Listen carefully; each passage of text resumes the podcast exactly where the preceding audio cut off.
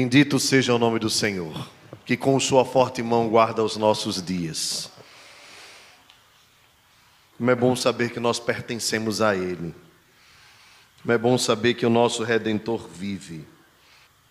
Vamos abrir, meus queridos, as nossas Bíblias no Evangelho do Senhor Jesus Cristo, segundo escreveu Lucas, no capítulo 7. Evangelho de Lucas, capítulo 7, versos de 11 a 17. Em dia subsequente, dirigia-se Jesus a uma cidade chamada Naim. Iam com ele os seus discípulos e numerosa multidão. Como se aproximasse da porta da cidade, eis que saía o enterro do filho único de uma viúva. E grande multidão da cidade ia com ela. Vendo-a o Senhor, se compadeceu dela e lhe disse: Não chores. Chegando-se, tocou o esquife e perante os que o conduziam, disse: Jovem, eu te mando, levanta-te. Sentou-se o que estivera morto e passou a falar. E Jesus o restituiu à sua mãe. Todos ficaram possuídos de temor e glorificaram a Deus, dizendo: Grande profeta se levantou entre nós e Deus visitou o seu povo. Esta notícia a respeito dele divulgou-se por toda a Judéia e por toda a circunvizinhança. Senhor nosso Deus, bendizemos o teu nome, porque o Senhor é quem se revelou a nós através da tua palavra. Nós agora precisamos, Deus, do teu espírito para que ele que prescruta os nossos corações, conhece o nosso interior, sonda o nosso ser, aplique esta santa palavra aos nossos corações. Ó Deus, usa-nos para a glória do teu nome, tanto a boca de quem fala, como os ouvidos de quem ouve, e que todos nós sejamos nesta noite confortados, consolados e que sejamos também desafiados pelo Senhor a vivermos cada dia mais para o teu louvor e glória. Obrigado, Senhor toda esta noite maravilhosa. Te bendizemos em nome de Jesus. Amém. Meus irmãos, na jornada do cristão, no livro O Peregrino de John Bunyan, uma das partes iniciais do texto, cristão sai andando e de repente, junto com o seu companheiro de viagem, alguém chamado flexível, caem junto num pântano chamado pântano do desânimo e ou pântano do desalento, né, a depender da tradução do livro, é, cujo original é em inglês. E dificilmente eles conseguiriam sair dali e pelas suas próprias forças, se eles se agitassem, eles estariam promovendo um mal ainda maior. Há sempre aquela ideia que nós vimos nos desenhos, nos filmes, não sei se você já teve a oportunidade de estar num pântano, eu particularmente nunca estive, mas quanto mais agitada a pessoa fica, uh, mais ela vai se afundando. Uh, meio que semelhante a alguém que está se afogando, né? Dizem os salva-vidas que quando alguém está se afogando, naquele momento da agitação você não deve tentar salvá-la. Deve fazer com que primeiro ela se acalme, né? ainda que se afogue um pouco, e depois você procura então salvá-la é mais fácil para que os dois acabem não se afogando. No pântano do desânimo, Cristão também percebeu que quanto mais pelas suas próprias forças ele tentasse sair, não conseguiria. Meus irmãos, no início do ano, nós precisamos buscar em Deus a força que nós necessitamos para enfrentarmos as dificuldades que se apresentam. E neste primeiro mês do ano, eu estou pregando algumas mensagens avulsas, né? não são mensagens em série, exatamente pensando em atender algumas necessidades que acredito que nós temos num início de ano, depois de estarmos num período mais duro de pandemia e, e de tantas coisas que nós temos visto. É, nós não temos né, certeza do, do que virá pela frente, nunca tivemos, né? E agora, neste período é, nós ainda menos temos, porque as coisas mudam rapidamente, a questão das informações chegam a, a todo instante e nós não temos a né, dessas informa veracidade dessas informações, é, mas, enfim, nós acompanhamos aí os noticiários, né, que nem sempre são confiáveis, mas deixam meio que um prognóstico é, é, de medo e de muitas incertezas. E nós precisamos, então, como servos de Deus, buscarmos nele a força, a orientação, a alegria para vivermos, mesmo que dificuldades e lutas se apresentem fortemente contra as nossas vidas.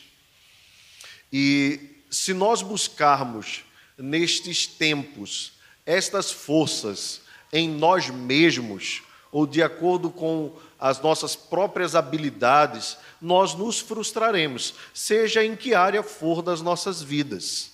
A verdade é que há momentos em que Deus nos coloca em circunstâncias que nós percebemos o quanto nós dependemos dele e somente dele.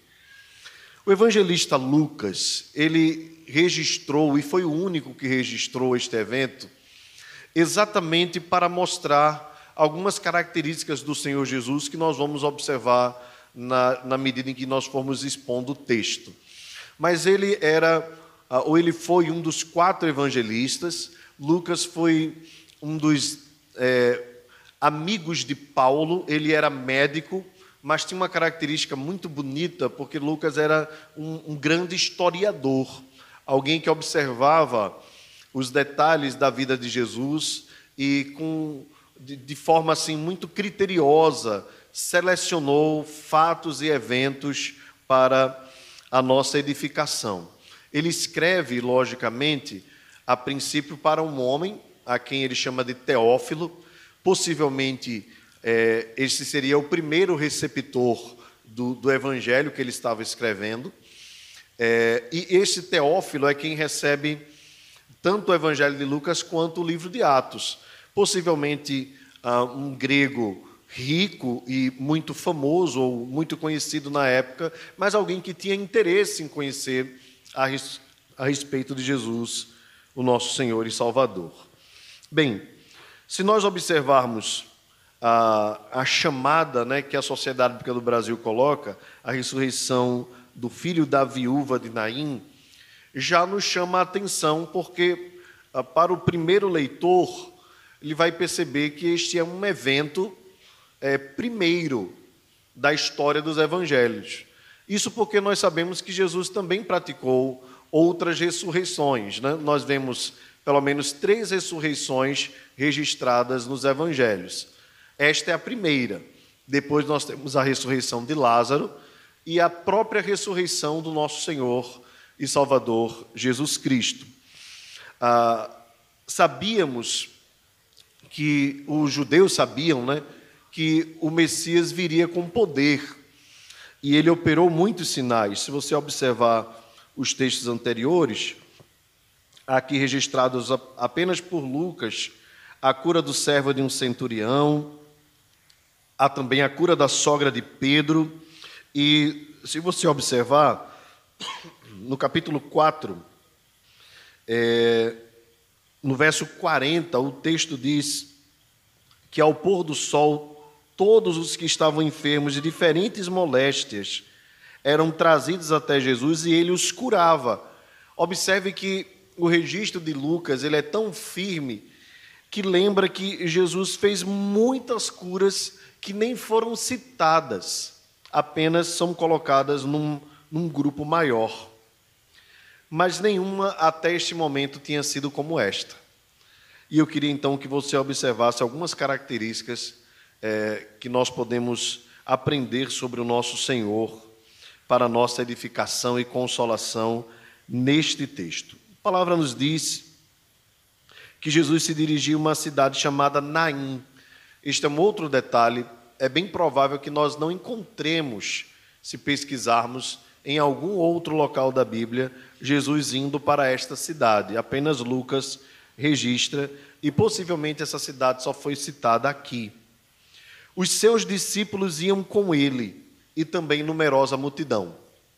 E aqui eu queria chamar a atenção para o fato de que todos os milagres operados por Jesus, os seus discípulos estavam perto, e isso não era por acaso. Jesus, logicamente, os havia convocado, mas Jesus sabia que passaria pouco tempo na terra entre os discípulos, no seu ministério, seriam apenas três anos, e que era importante que os discípulos aprendessem sobre ele. E uma das credenciais do Messias era o seu poder, a sua glória e a manifestação de milagres, sinais, prodígios e maravilhas. Porém, os discípulos estavam ao lado de Jesus e viram curas repetitivas. Mas isso não era ah, simplesmente porque Jesus queria que eles vissem cura.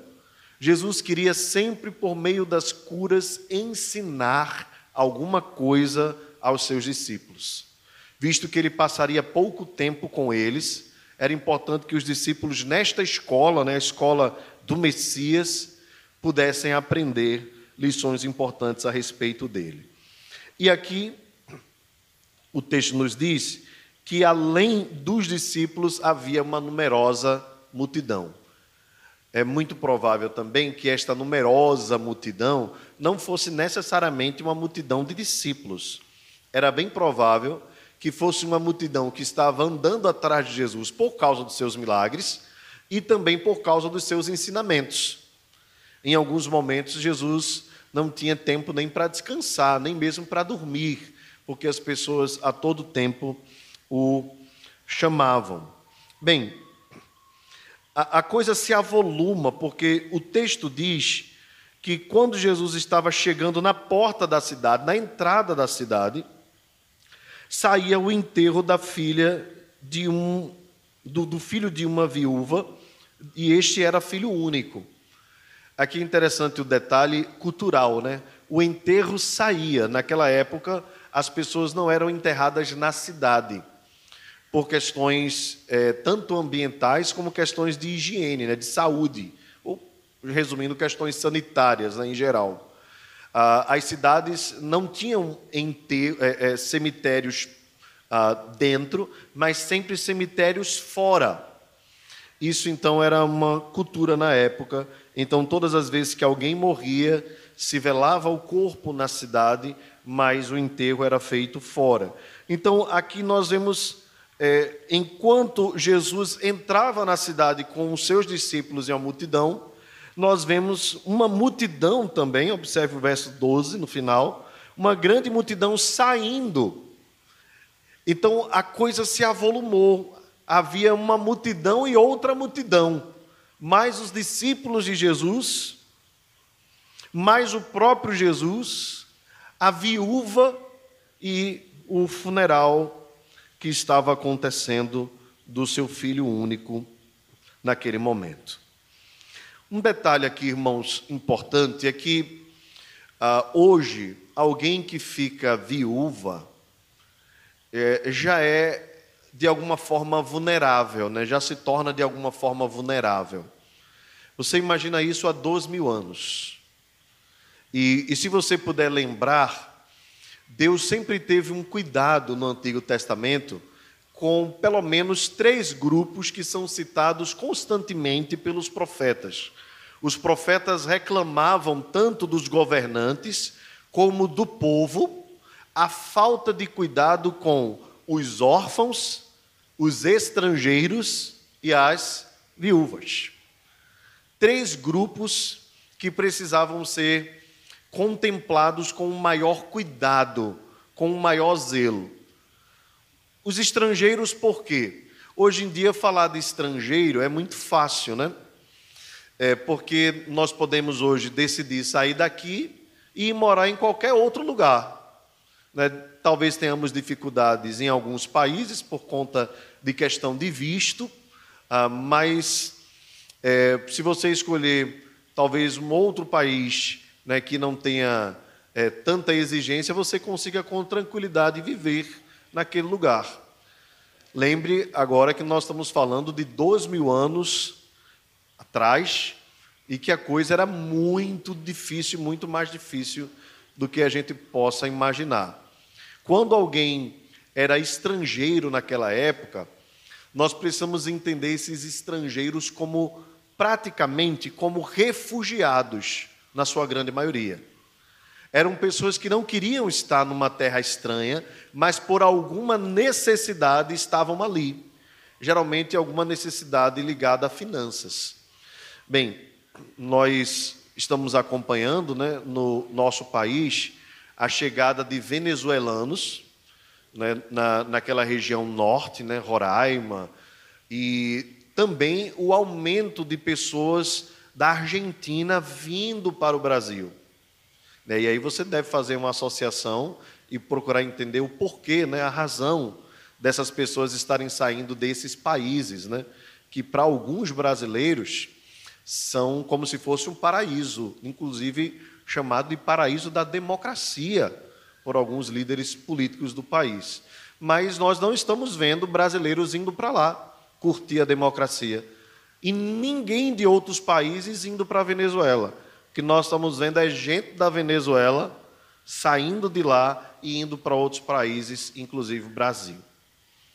Né? Então, nós, às vezes, vemos alguns líderes políticos aqui falando que Cuba é uma maravilha, é a ilha onde, olha, lá tem médico para todo mundo, mas nós só vemos cubanos querendo sair de lá e não querendo voltar.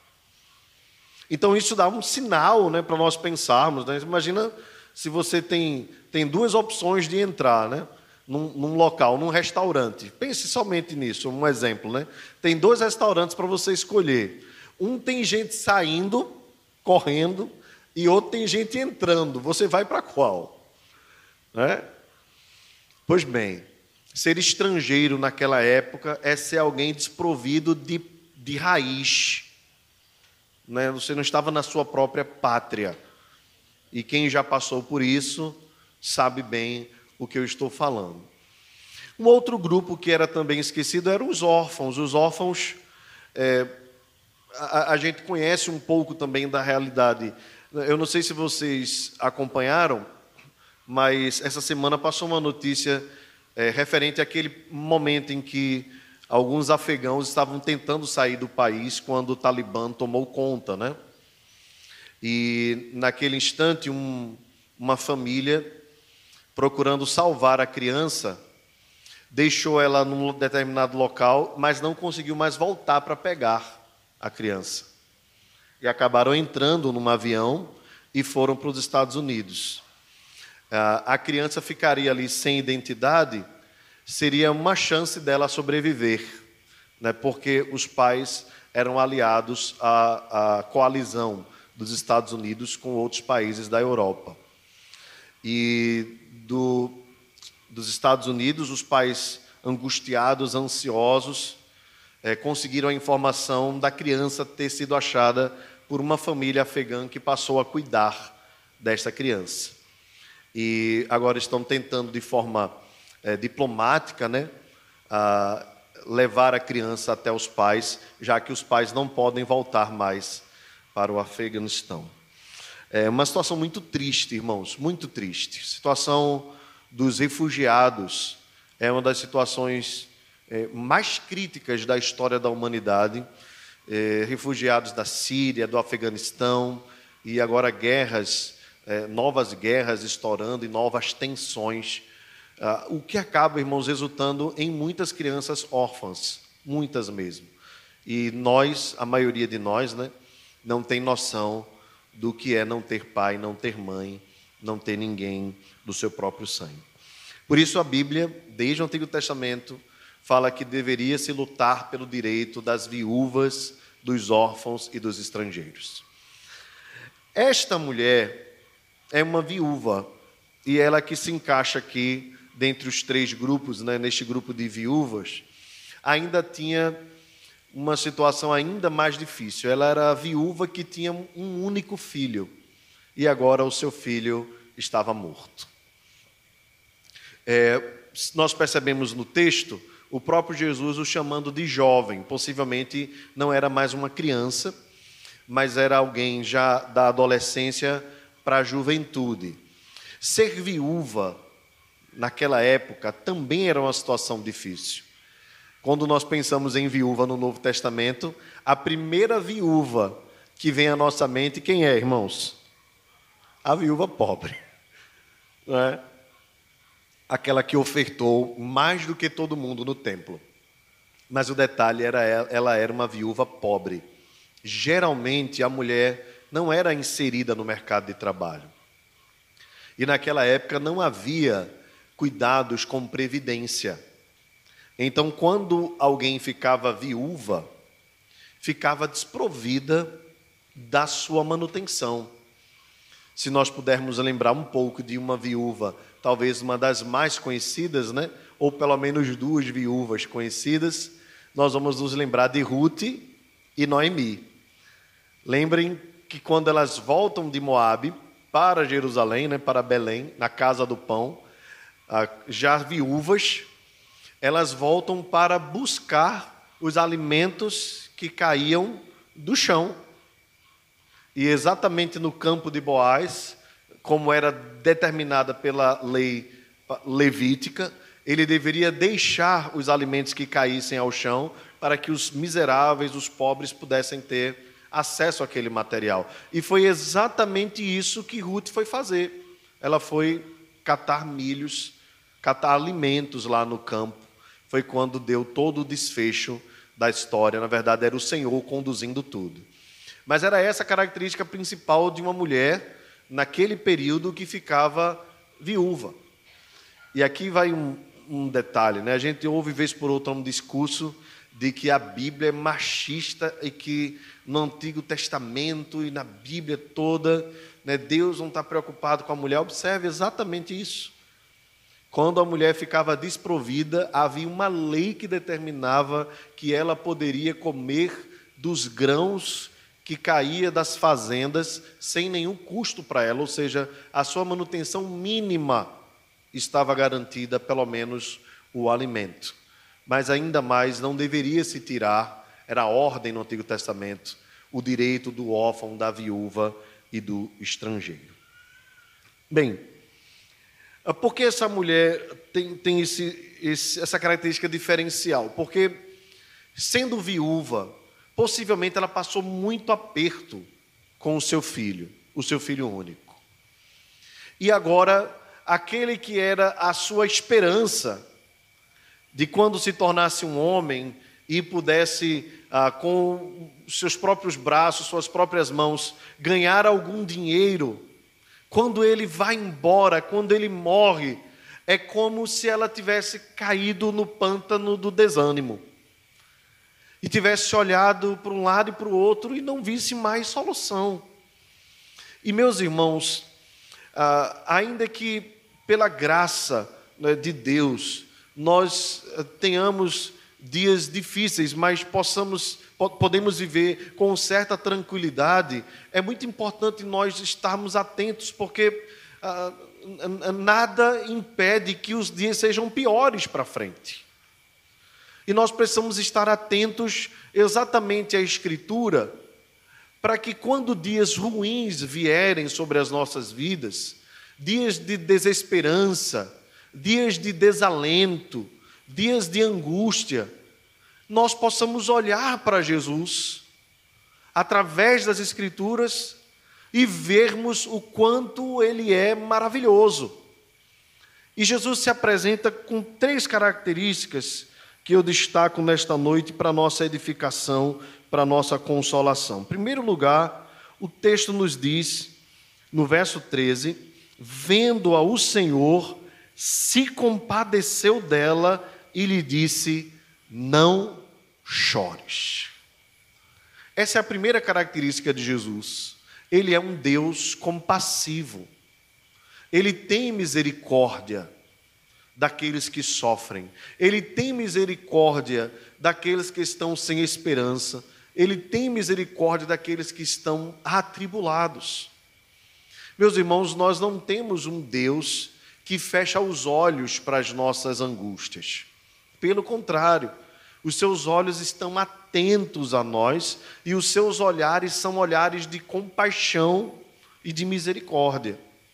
Certa vez Jesus estava com a multidão e tinha falado a essa multidão o dia todo, eles estavam numa região desértica e após algum tempo Jesus se anteveu à situação e disse: Olha, se nós despedirmos essa multidão de gente agora, eles no caminho vão desfalecer, porque eles não têm o que comer.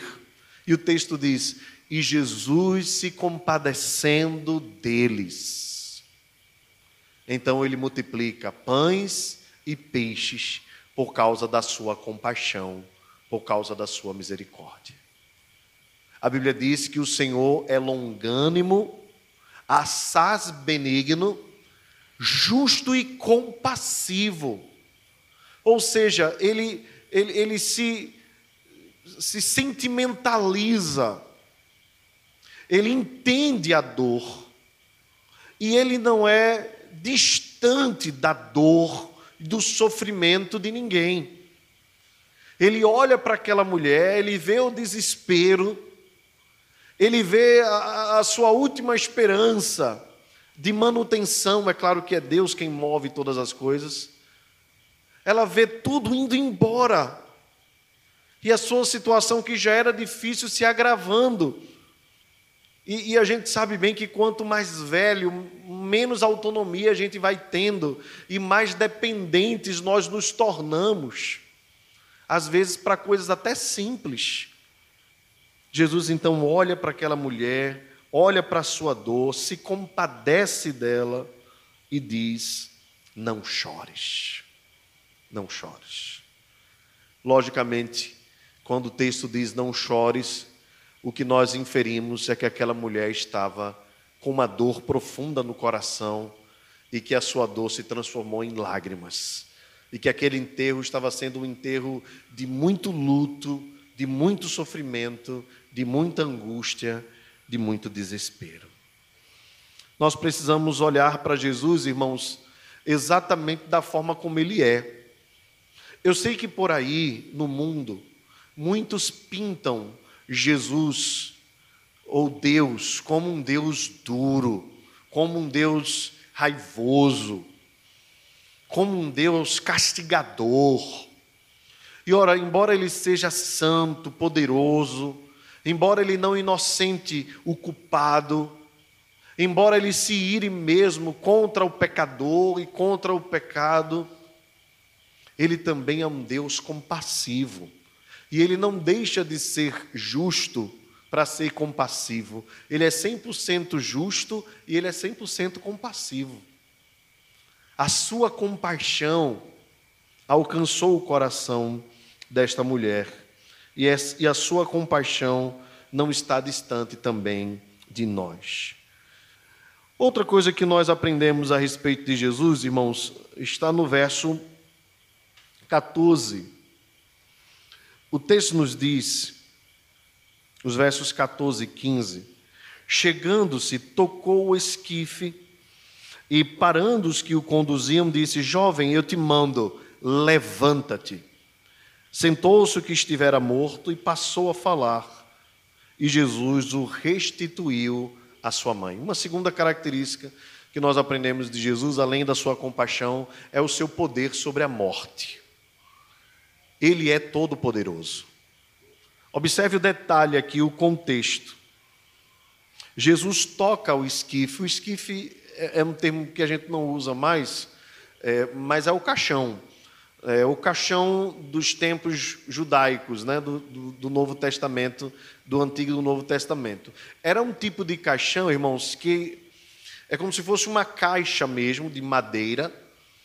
Ah, embaixo havia os bastões, onde, lógico, deixava quatro pontas e quatro pessoas levavam, conduziam aquele caixão.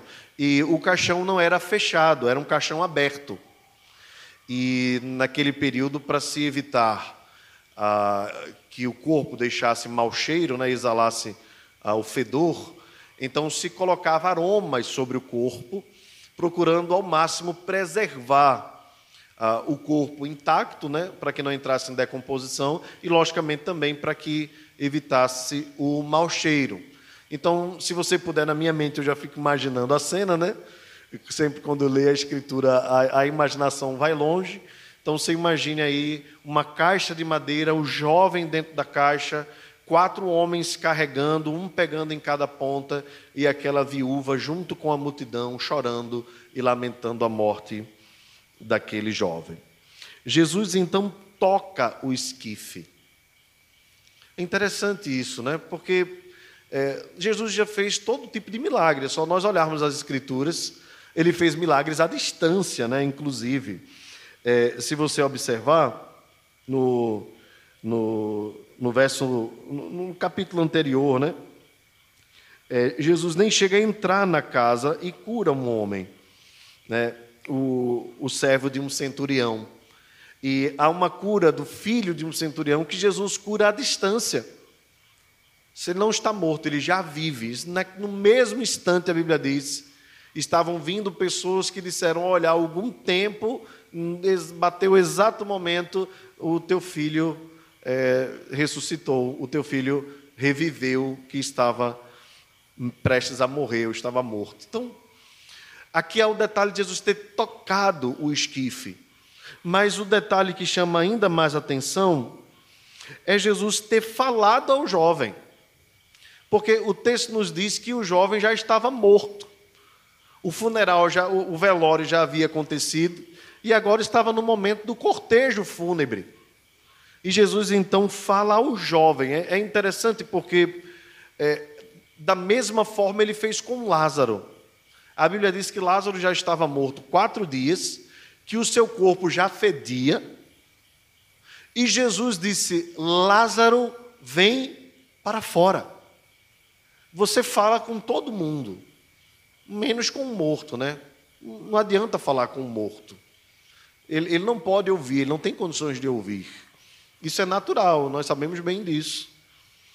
Mas aqui Jesus faz o sobrenatural ele fala àquele jovem que estava morto, como falou a Lázaro que estava morto.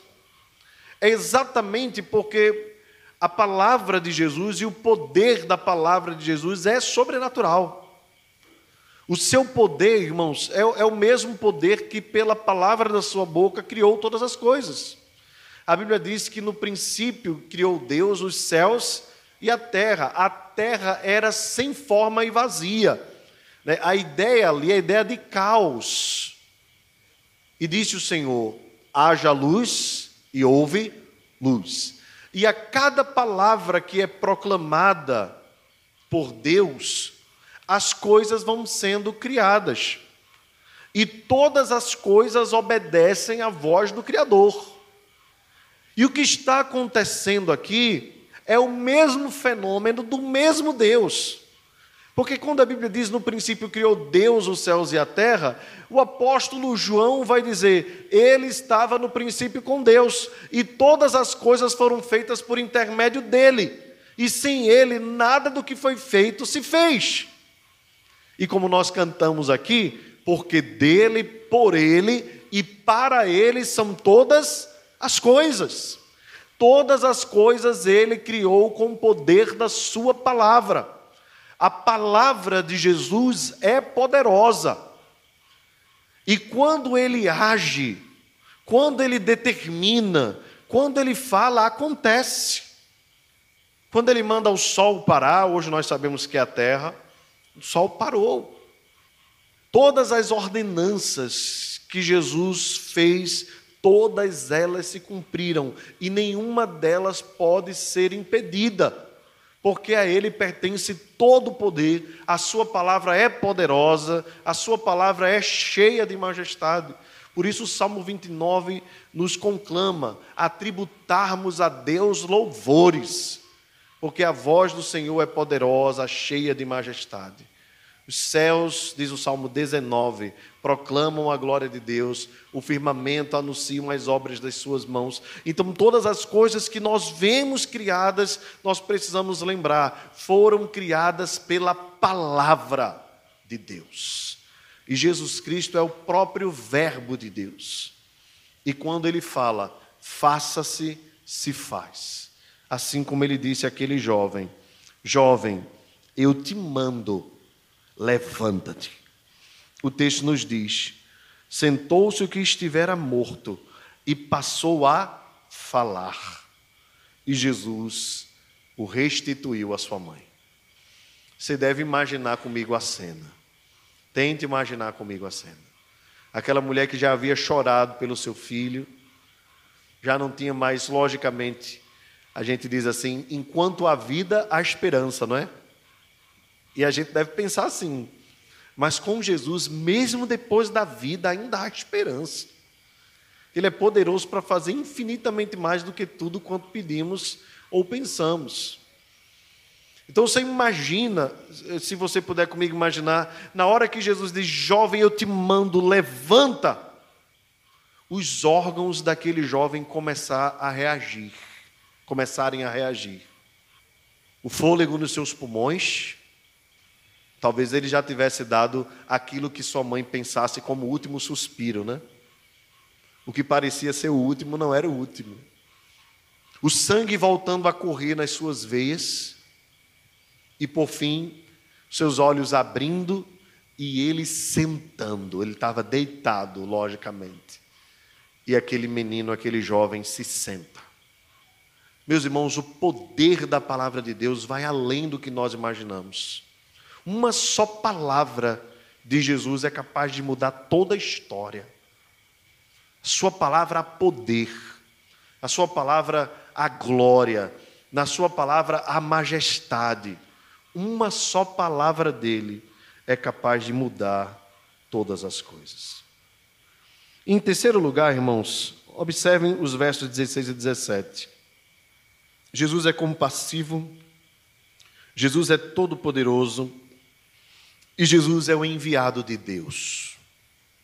O texto nos diz que todos ficaram possuídos de temor e glorificavam a Deus, dizendo: Grande profeta se levantou entre nós, Deus visitou o seu povo. Esta notícia dele divulgou-se por toda a Judéia e por toda a circunvizinhança. Mas eu queria que você focasse comigo no verso 16. E exatamente nesta expressão, Deus visitou o seu povo. Qual é a ideia que está na mente aqui do povo? Se você observar os capítulos 1 e 2 do Evangelho de Lucas, a, a, perspectiva é a mesma. Lucas quer apresentar Jesus como Messias, o Filho de Deus, aquele a quem, por meio dele, Deus operou a sua visitação. Essa foi uma das frases da da oração de Simeão. Quando Simeão diz: O Senhor visitou o seu povo, ele, ele observa a característica da, da vinda de Jesus como uma visitação de Deus no meio de Israel. Havia expectativa, como nós sabemos bem, por 400 anos Deus não havia mais falado por meio dos profetas. É o período que nós chamamos de intertestamentário ou interbíblico. Então, quando Jesus vem, dentro da expectativa que Israel tinha do Messias, e opera sinais, maravilhas, curas, prodígios, milagres, o povo então percebe que algo diferente estava acontecendo. Os homens eram libertos, os coxos eram curados, os demônios eram expulsos, algo diferente estava acontecendo na plenitude dos tempos. E o que era então o que estava acontecendo? Era o próprio Deus que estava visitando o seu povo. Nós sabemos bem o que é uma visita, né? Quando uma visita chega, a gente fica naquela preocupação é, é, de, de saber receber bem, né? Então a gente fica sempre querendo oferecer alguma coisa. Lembra da visita de Jesus lá na casa de Marta e de Maria? Que Marta não parava quieta. Né? Jesus era uma visita ilustre. Ela queria recebê-lo da melhor forma possível. Né? Jesus chama a atenção que naquele momento ela deveria ficar aos pés dele, ao invés de estar preocupadas com outras coisas que não eram tão importantes para aquele momento. Mas é, vamos ser compassivos com Marta, né? A gente entende. Você imagina Jesus, imagine Jesus voltando com você para casa agora. A primeira coisa que eu ia dizer era no ouvido de Catiane, ó, fica enrolando ele aí fora, enquanto eu tiro a bagunça da casa toda, né? E morar em apartamento tem essa vantagem, né? A gente pode, em meia hora, com muito esforço, resolver tudo. Mas certamente, certamente, se eu e você fôssemos receber Jesus agora em casa, eu não sei né, se você gostaria de recebê-lo no seu quarto, né? Não sei como é que está o seu quarto, viu? Nem sei como é que está a sua casa. Mas quando a gente recebe uma visita, a gente fica com aquele cuidado, né? Então, quando o povo viu que algo extraordinário estava acontecendo, a, a, a percepção deles é: Deus visitou a gente. Deus está entre nós. Deus está no meio do seu povo. Essa era a expectativa messiânica. O Messias, ele deveria cumprir todos os requisitos que foram profetizados no Antigo Testamento. Os irmãos sabem alguns deles. Eles deveriam ser da descendência, ele deveria ser da descendência de Davi, né? por isso Jesus é chamado de a raiz de Davi. Uh, ele deveria nascer em Belém, é, e, e, tantas outras profecias que foram cumpridas. Jesus então atende todas elas, todas elas. E a ressurreição desse jovem era um sinal de que Deus estava visitando o seu povo com poder, com glória. E que de fato Jesus estava credenciado. Esse era um dos objetivos dos milagres. Os milagres credenciavam Jesus como de fato aquele que foi enviado por Deus. Vejam um detalhe que é interessante. Quando Jesus ah, diz para os discípulos: fiquem em Jerusalém, já no final, né, depois da sua ressurreição, até que do alto vocês sejam revestidos de poder. Jesus está dando aos discípulos a mesma credencial aos apóstolos, né, aos doze, no caso ali aos onze, né? mais um que seria acrescido, que é o Matias. Jesus estava dando a eles a mesma credencial que ele tinha. Os apóstolos, então, operaram poder, milagres e sinais. Ah, você vai ver curas, milagres, é, conversões em massa, maiores até do que aquelas que Jesus fez quando estava na terra. Na verdade, os discípulos eram uma continuidade do mesmo poder de Jesus sobre a terra credenciando ou credenciado através dos milagres.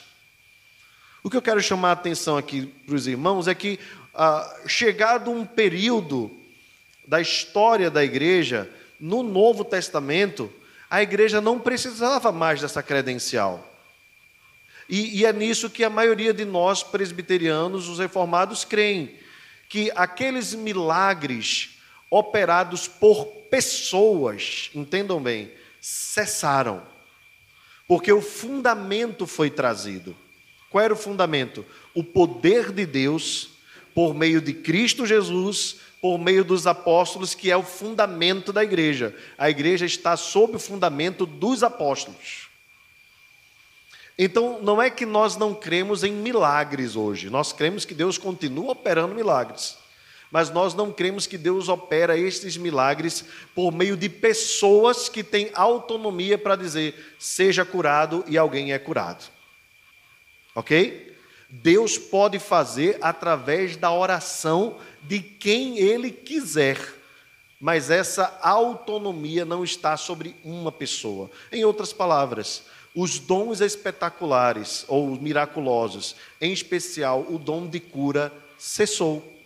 E se não cessou, essa pessoa dormiu durante a pandemia da Covid-19 e está dormindo ainda durante dois anos, porque muitas pessoas morreram e ele não curou. Agora, o que é importante nós entendermos sobre a cura, irmãos, e aqui nesse texto nos chama a atenção, é que a cura era um sinal de que o Messias tinha poder sobre a vida e sobre a morte.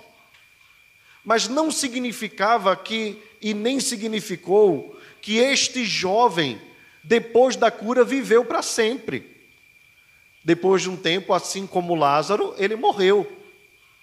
O único que não morreu após a ressurreição foi o próprio Senhor e Salvador Jesus Cristo. É por isso que a Bíblia diz que ele é o primogênito de entre os mortos. Observe que muitas pessoas morreram antes de Jesus, não é verdade? E estão no seio de Abraão. Mas por que Jesus é o primogênito de entre os mortos? Porque ele foi o primeiro quem morreu em corpo e o primeiro quem ressuscitou em corpo. Nesse sentido, ele inaugurou aquilo que é para nós uma esperança e uma convicção de que um dia nós também morreremos, seja por uma doença ou qualquer outra coisa, mas nós vamos ressuscitar ao soar da trombeta. E aquele que foi primeiro, que é o primogênito dentre os mortos, irá nos receber como irmãos mais novos. Nós somos os caçulas de Deus, né? E seremos recebidos com um corpo novo, restaurado, onde a morte, o pecado, a doença não mais terá vez. Mas nós não devemos acreditar que todas as vezes que alguém está doente, Jesus tem que curar. Ele não tem essa obrigação. Ele tem o poder.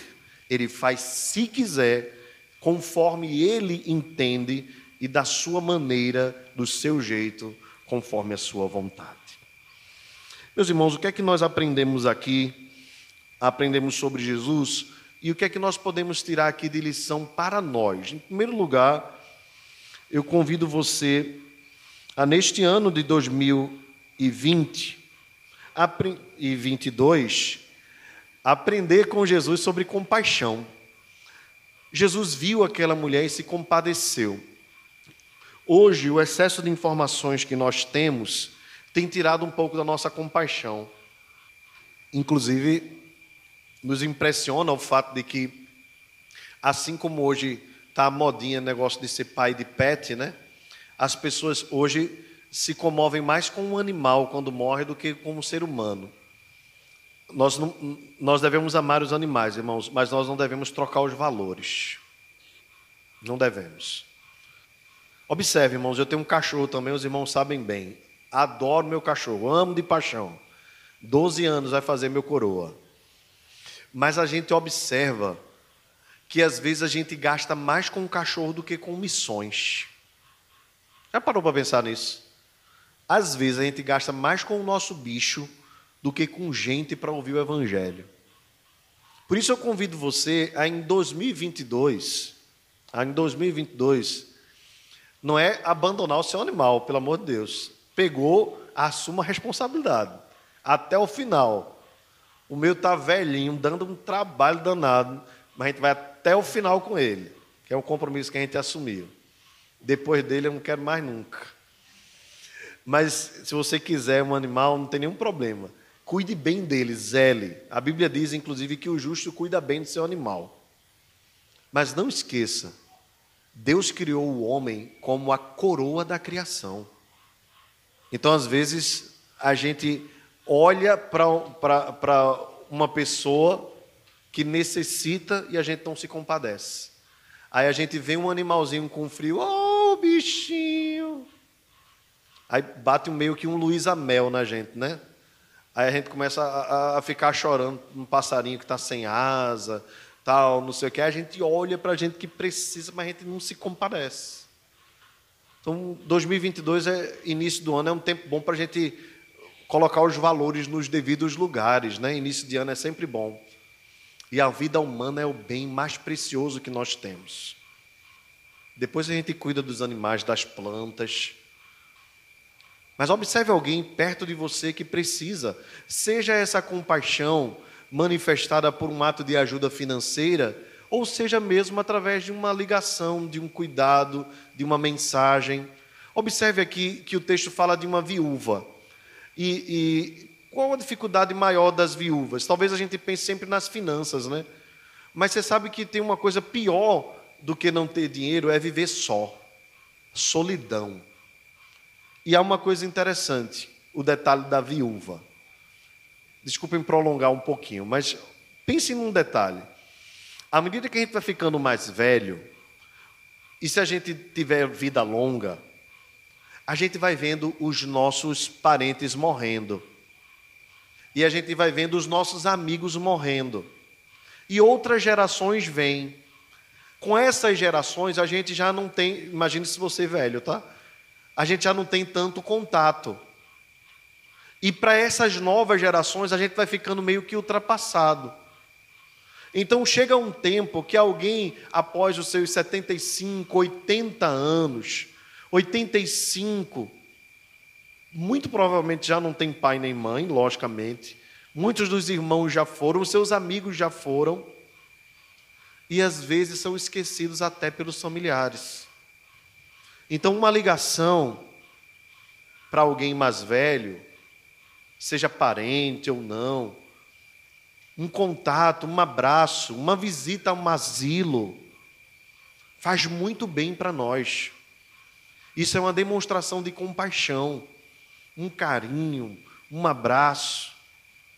É importante nós lembrarmos de sermos compassivos como Jesus foi. Ora, nós não temos o poder de curar, né? De ressuscitar, de, de trazer a esperança como Jesus trouxe naquele sentido, mas nós temos o poder de fazer uma ligação, de mandar uma mensagem, de perguntar como você está, quem sabe essa semana Deus não move o seu coração para entrar em contato com alguém que precisa de compaixão, de graça, de misericórdia. Meus irmãos, outra coisa que nós aprendemos com Jesus e que eu trago como lição é que nós devemos confiar no poder de Jesus. Há situações em nossas vidas que às vezes nos levam a pensar que tudo chegou ao fim. E de fato, na vida dessa mulher, parecia ter chegado ao fim mesmo sendo ela velha, sendo ela viúva, tendo já passado por maus bocados na vida, tendo perdido seu único filho, que era o motivo de uma esperança futura, até a esperança futura ela perdeu. Mas Jesus restituiu a ela a sua esperança. Eu queria lembrar você que uma só palavra, ele é capaz de mudar toda a nossa sorte. E que nós precisamos confiar nele confiar na Sua palavra. Se Ele determinar, vai acontecer. Se Ele decidir, vai acontecer. Deus é Deus. Ninguém pode impedir a Sua palavra. Você lembra que quando Daniel orou, a Bíblia diz que quando ele volta, né, quando ele recebe a resposta da oração, a Bíblia diz: Olha, Daniel, eu já havia te respondido, mas houve uma briga entre o anjo que traria a mensagem e o príncipe da Pérsia, né? No qual o anjo prevaleceu, porque Deus sempre prevalece. E ainda que o inimigo, que o diabo tente impedir os planos de Deus, nenhum plano do Senhor pode ser frustrado. É isso que nós proclamamos aqui quando nós cantamos esta última canção. Eu sei que o meu redentor vive e que por certo se levantará. Então, em nome de Jesus, creia que as suas crises, as suas dificuldades não estão ocultas aos olhos de Deus. O Deus que é misericordioso está olhando para você. E o Deus que é misericordioso é poderoso para, por meio de uma só palavra da sua boca, mudar toda a tua sorte. Creia. Confie nele. Ele tem toda a autoridade sobre tudo. E por fim, irmãos, quando nós aprendemos sobre o Messias, nós nos lembramos que Deus nos visitou. E a maior obra da visitação de Deus ainda não foi esta ressurreição. A maior obra da visitação de Deus ao seu povo foi quando ele ressuscitou a minha vida e a sua vida da morte porque nós estávamos, mais do que este jovem, nós estávamos mortos espiritualmente. E Deus visitou o seu povo com graça e com verdade. E a glória dele, glória do Filho unigênito do Pai, alcançou o nosso coração e nos deu vida.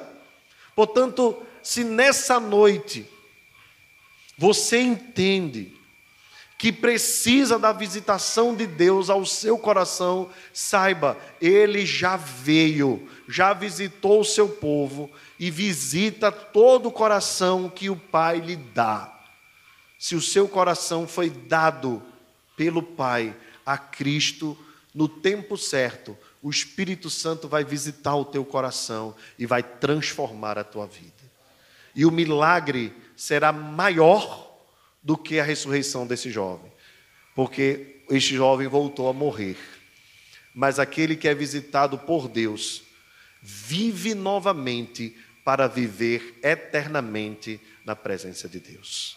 O texto diz que todos glorificaram, e eu também, assim com o povo, dou glória a Deus, não apenas pela ressurreição desse jovem, mas pela ressurreição que ele operou no coração de cada um de nós. E ainda operará nos corações daqueles que estão mortos em seus delitos e pecados. Que Deus nos abençoe, meus irmãos, em nome de Jesus. Vamos nos colocar de pé? Pai amado, nós te agradecemos por esta noite. Te louvamos por estarmos na tua presença, porque na tua presença há plenitude de alegria e há delícias perpetuamente. Te rogamos, Deus, que tu nos lembres sempre das tuas misericórdias e compaixões, para que nós, em momentos de desalento e de dor, quando estivermos no pântano do desânimo, saibamos em quem nós podemos confiar e com quem nós podemos contar. As nossas forças, Senhor, nada são, mas tu és forte e poderoso. A ti pertence toda a glória. Confiamos, Deus, também que tu tens poder sobre todas as coisas. A demonstração da ressurreição deste jovem é a demonstração de que a tua glória não tem limite, o teu poder é sobrenatural e não há nada impossível ao Senhor. Pai, nós te agradecemos, porque tu enviaste o Messias para visitar o nosso coração. E somos agora a própria habitação de Deus na terra. Que o Senhor Deus alcance os corações daqueles que ainda não foram visitados. Que o teu Espírito Santo os chame aqueles a quem por quem Cristo morreu, aqueles a quem o Pai elegeu. E que toda glória seja dada sempre ao teu nome. E que a graça do Senhor Jesus, o amor de Deus, o nosso Pai, e a comunhão do Espírito Santo seja sobre nós e conosco permaneça, agora e para todos sempre. Amém. Amém.